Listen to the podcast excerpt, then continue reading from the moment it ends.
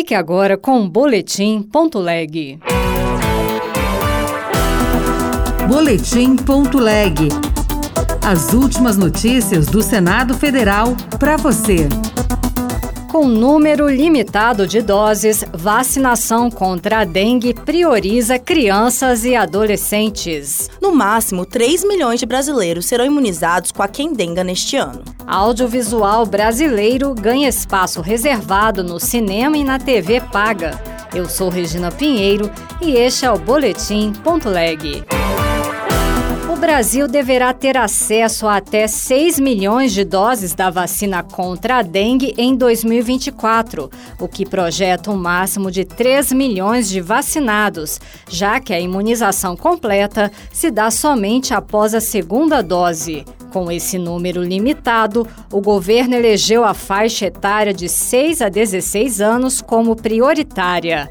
Repórter Luana Viana. O laboratório japonês que fabrica a vacina contra a dengue possui uma capacidade de fornecimento ao Brasil limitada a 6 milhões de doses. Como a imunização completa é feita com duas doses, no máximo 3 milhões de brasileiros serão imunizados com a quendenga neste ano. Diante deste cenário, o Ministério da Saúde precisou eleger prioridades. A escolha foi por crianças e adolescentes na faixa etária entre 6 e 16 anos.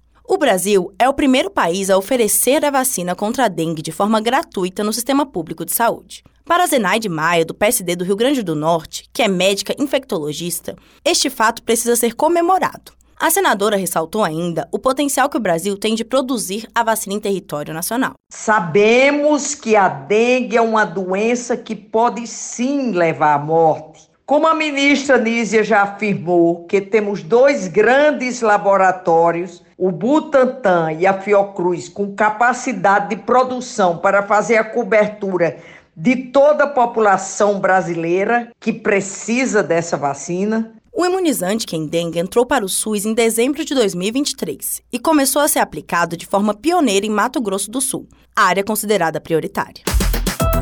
Isalci Lucas, do PSDB do Distrito Federal, defendeu que o Congresso Nacional inicie a discussão de propostas de uma reforma administrativa, de modo a adequar o tamanho do Estado à arrecadação do governo.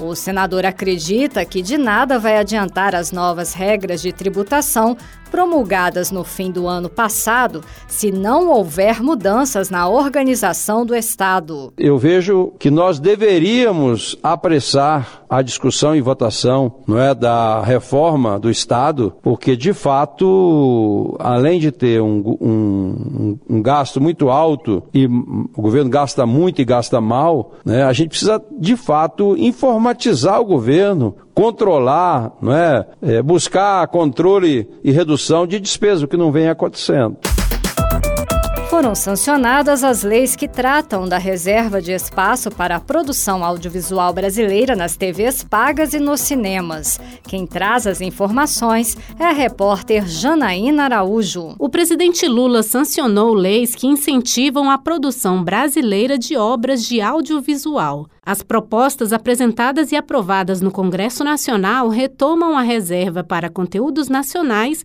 nas salas de cinema e em canais de televisão pagos. O projeto de lei do então deputado Marcelo Caleiro, que atualmente é o secretário municipal de Cultura do Rio de Janeiro, prevê que as salas, espaços e locais de exibição pública comercial ficam obrigados a exibir obras brasileiras de longa-metragem.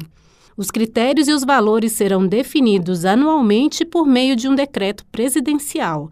Relator no Senado da proposta que reestabelece a reserva até o fim de 2033, Humberto Costa, do PT de Pernambuco, apontou as vantagens da exibição compulsória das obras audiovisuais. Expirada em 5 de setembro de 2021, a cota de tela para o cinema brasileiro é um dos principais mecanismos para a reconfiguração do setor audiovisual do nosso país, por estabelecer critérios essenciais para o acesso da população à produção nacional e para garantir espaços de exibição à produção audiovisual brasileira.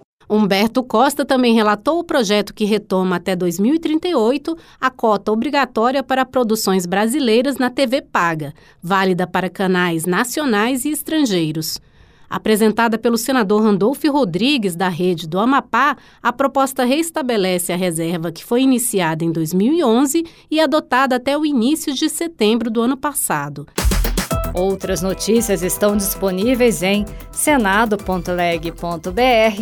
barra rádio.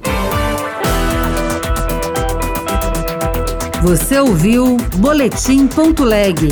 Notícias do Senado Federal.